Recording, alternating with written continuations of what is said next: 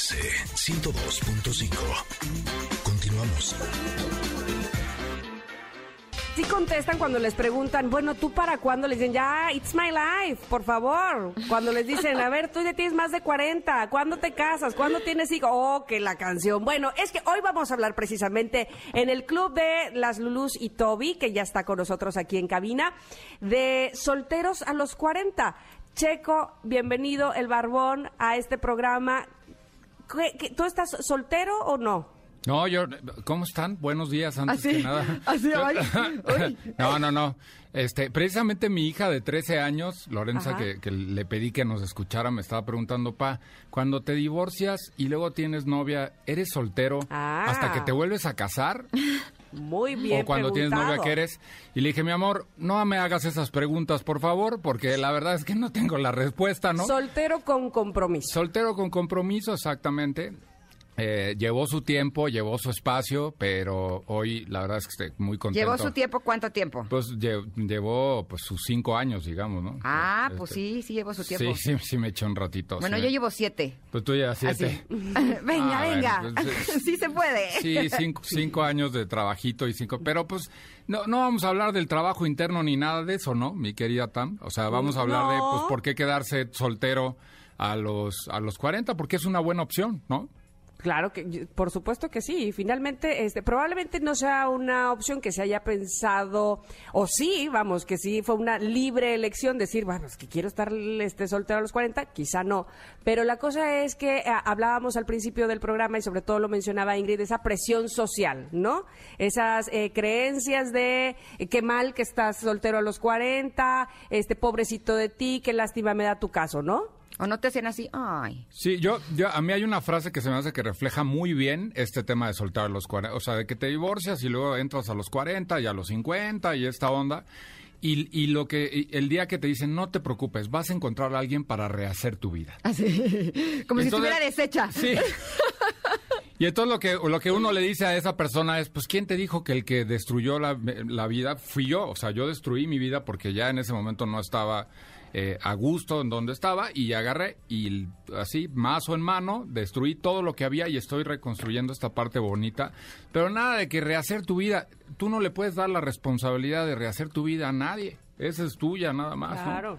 Entonces a los 40 años, y sobre todo voy a entrar otra vez con mis queridos barbones, porque pues uno anda brincando luego de casa en casa, ¿no? Porque hay muchos de nosotros que no sabemos estar solos.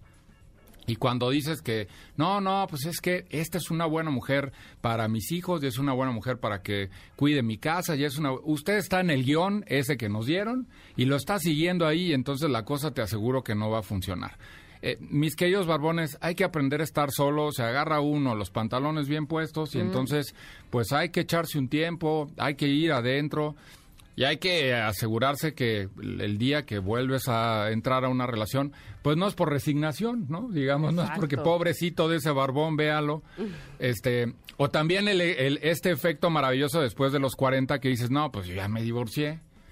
Entonces, pues yo puedo salir con cuatro o cinco al mismo tiempo, ¿no? y, y unos creen que esa es la mejor forma de rehacer su vida, pero pues no. Exacto. Ahora, muchas veces escuchamos la frase de es que los hombres no pueden estar solos. ¿No? Y por eso luego, luego, saliendo de una relación, ya tienen otra, porque no pueden estar solos. Pero hasta qué punto es algo de lo que se habla, ¿eh? que los hombres se supone que no pueden, pero a las mujeres nos cuesta también muchísimo trabajo al principio, hasta que nos damos cuenta que dos piezas rotas no hacen una pieza completa, sino que hacen la unión de dos piezas rotas en donde va a haber más problemas y van a terminar más rotos de como empezaron, ¿no? Sí, alguien, alguien roto definitivamente no, pues no te va a poder dar nada. Yo, a mí me gusta la analogía ahora que viene esta serie de autos que empieza con F y termina con Fast en Furious, ¿no? Este, esa, esa, este, no supe si lo podía decir, pero bueno, ya lo dije. Y ha- haga usted de cuenta que viene usted en el coche de Vin Diesel y está el coche de, el que era el de Paul Walker al lado. Brincar de una relación a otra es como si usted se brincara del coche de Vin Diesel al otro a 300 kilómetros por hora. miedo. Me encanta la metáfora. Te aseguro que si te caes, te vas a poner el golpe de tu vida, ¿no? O sea, literal. Y si de todas maneras logras brincar al otro coche, lo que va a pasar es que siempre vas a estar en peligro. De una u otra manera. Entonces, Pues la realidad es que ahí es donde eh, vale mejor pare usted el coche, métale el freno, aunque se gasten las llantas, pero te aseguro que va a ir hacia adelante. Ahora, eh, tú te das cuenta también cuando estás recibiendo a alguien en tu vida que está roto a los 40, ¿no? Ahora, eh, justo de eso quería yo hablar, porque probablemente tengamos a una persona que ella lleve algunos años estando soltero, que se sienta muy a gusto, que, que diga, bueno, me conocí, este, eh, no sé, me caí, me levanté, estoy caminando muy bien, pero ahora me he vuelto tan quisquilloso, tan exigente, no sé realmente si voy a tener como el- la paciencia de recibir a alguien más. ¿Eso sucede? Sí, claro que sucede, o sea, sucede y te empiezas a dar cuenta con cosas como, oye, no apachurraste la pasta de dientes bien. Yo siempre la dejo en ese lugar, ¿no? O sea, Ajá. oye, este, ¿sabes qué? A mí me gusta que los zapatos se dejen en la entrada, ¿no? Y ahí es donde tú tienes que evaluar y ponerte en el- poner, poner esta balanza y decir, o sea, tengo la suficiente, el suficiente ancho de banda para poder manejar esas cosas, que son pequeñeces, o voy a explotar a la tercera, cuarta vez que me digan esto. O realmente hay algo en el fondo que me hace decir, "Ah, está bien, no pasa nada, porque al final los seres humanos conforme vamos creciendo, pues sí te vas haciendo más mañosito en algunas cosas. Ese- esa, es la, esa es la verdad. Y ya pasas cinco, siete años, eh, es ocho, los que sean solo, y pues ya es tu espacio, es tu closet, es tu, ¿no? Es, es, es tu cocina, es tu... Y, y, y sí, no es fácil. O sea, yo no, no es fácil, pero claro que sí se puede, ¿no? Ahora, no es lo mismo ser quisquilloso y mañoso que realmente saber cuál es tu valor y ya no estás dispuesto a ciertas cosas. El otro día me escribe un amigo que se fue a vivir a, creo que Chihuahua, ¿no? Y me dice, oye, pero a ver, a este, ¿tú qué es lo que buscas en un hombre? Pero no te me pongas muy exigente, ¿eh? Oh, Y le dije, ¿y cómo Uh. por qué? No, y de verdad sí le respondí, le dije, ¿por qué no me voy a poner exigente claro. si soy una persona valiosa? ¿No? Eh, ahora que decías, el que cuando llega una persona rota te das cuenta, si tú estás roto, no. Y creo que ese es el punto. Claro, O sea, claro. si tú estás roto, si tú tienes todavía muchas heridas, si tú estás muy necesitado de cariño aún porque no has hecho este trabajo de llenarte a ti mismo, llega una persona que también está rota y entonces, al contrario, es una atracción, pero atracción fatal. O sea, en ese momento dices, encontré al amor de mi vida, ¿no?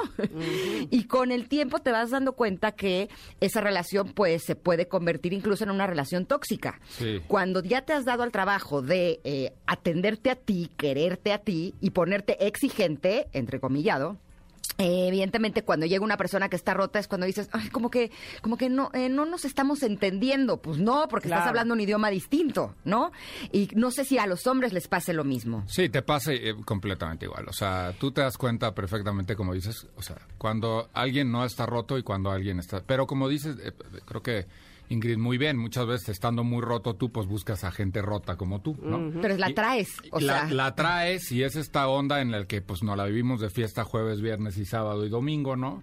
Y entonces pues entre las crudas y las cosas pues ahí no no no no se hablan los temas, no se dice yo creo que hay una cosa que es fundamental para darte cuenta si si va a prosperar o no la relación o la persona con la que estás dando y es tú tienes territorios los cuales nadie puede pisar. Absolutamente nada. Y cuando estoy hablando de estos territorios es que hay creencias que son muy tuyas, ¿no? O sea, ¿tipo qué? El deporte, por ejemplo. O sea, yo yo creo fielmente que para mí el- para mí el deporte no es un no es un sacrificio, es una forma de vivir. Entonces, que llegue alguien a mi vida que me diga, "Ay, no. Ay, qué aburrido." Pero Ay, ¿cómo vas a no. hacer ejercicio? ¿Cómo vas a hacer ejercicio? No, no sé qué. Entonces, y, ay, y, y viene un lugar y que diga, ay, este cuate se para en las mañanas a correr a las 5, está loco, pero velos, está durmiendo. O sea, ahí ya pisaste un territorio que no vamos a avanzar. ¿Por qué? Porque yo no voy a dejar ir esto y te aseguro que es más fácil que tú te subas porque es algo positivo a que así me hagas irme de aquel lado porque ya estuve del otro lado. Y ya cuando estás del otro lado dices, híjole, este, está, está feíta la cosa. Y también es que después de los 40, relación o no, pues ya las crudas son lamentables, digamos. Oye, ¿No? hay, hay- hay dos puntos que a mí me parece súper, eh, pues sí, importantes y, y, eh, sobre todo de, de- de remarcar que, puede, que pueden estar sucediendo recurrentemente eh, con una persona soltera a los 40. Los dos puntos son hijos, porque no es lo mismo ser soltero cuando no se tiene hijos que cuando se tiene hijos, ¿estamos de acuerdo? Sí, liter- sí, sí. Y lo, y lo otro, eh, rehacer o, o volver a tener una relación de pareja, eh, puede, estoy viendo ahora que se utiliza mucho este asunto de cada quien su casa. ¿Se puede? Eso está, es, es, es- ¿cómo, ¿cómo lo ven? ¿Cuál es su opinión?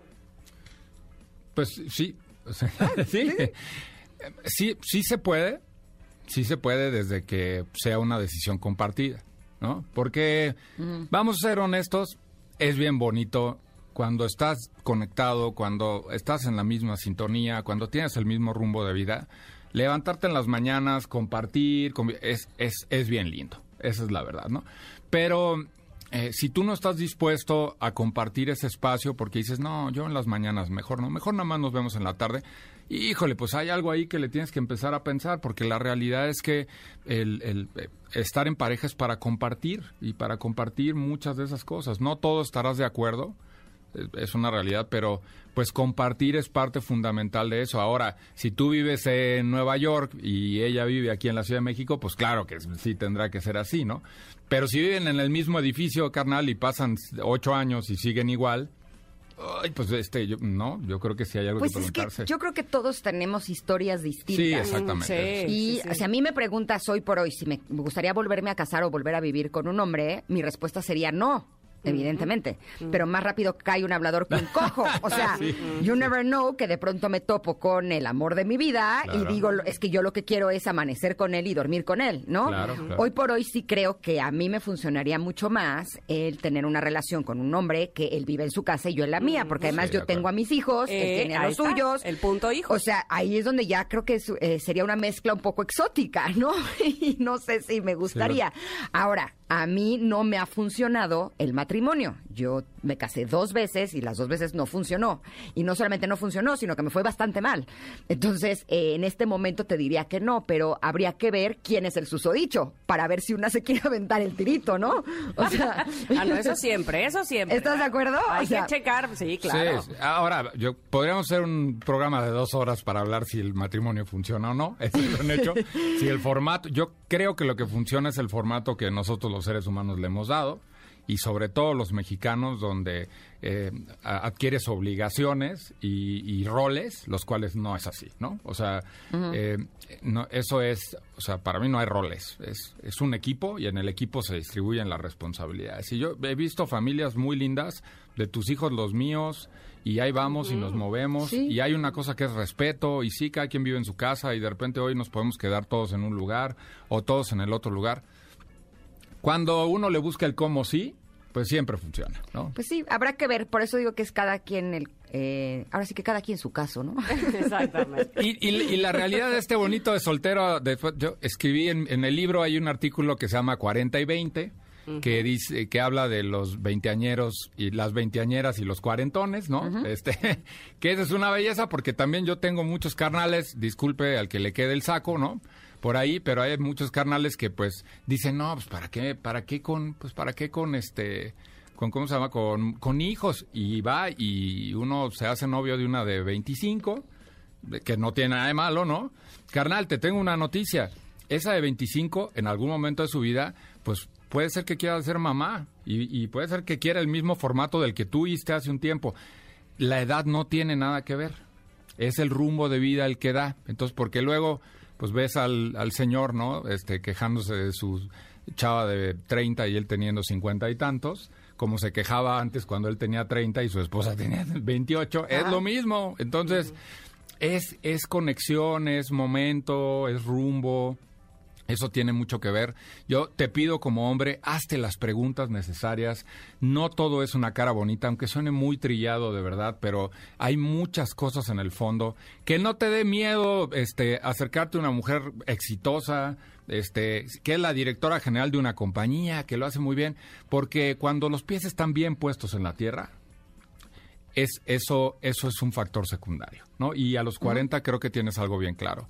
Lo que quieres es alguien con quien compartir, ¿no? Sí. Exactamente. Y que los hombres lo tengan claro me parece algo maravilloso.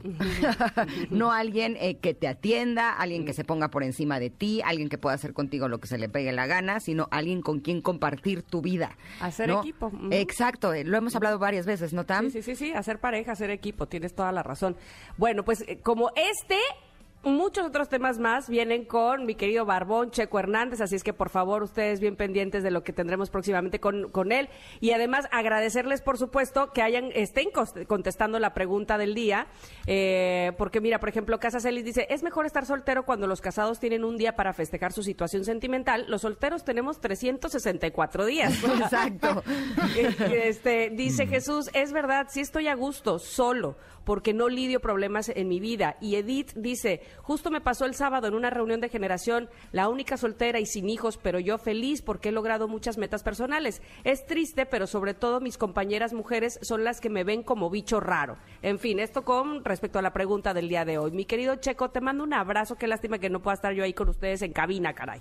Ah, Igual, mi querida Tamba, ya, pero Veracruz es bien lindo, o sea Eso que, sí. pues más bien invítanos un día y pues, Uf, vamos a hacer el programa feliz, ya, ¿no? feliz. ahí echarnos un cafecito en la parroquia. Nos prestas está. tu access y con, y to- con todo, así No, le damos. correcto. Ya, denlo por hecho, denlo por hecho.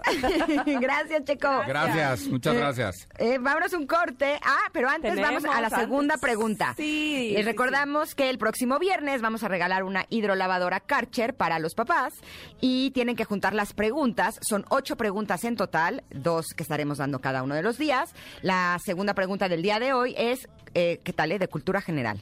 Si uno no sabe cómo se llama el padre de Simba, el que tanto nos hizo llorar en El Rey León, uno no es culto. Esa es la pregunta para llevarse la Karcher. Les recordamos que las tienen que apuntar y el próximo viernes les pediremos que nos las publiquen, nosotros les diremos cuándo, para llevarse este regalo del Día del Padre. Ahora sí, vámonos un corte, pero regresamos en unos minutos. Somos Ingrid y Tamara y estamos aquí en el 102.5.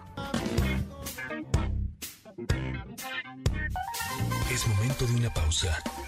Ingrid y Tamara, en MBS 102.5.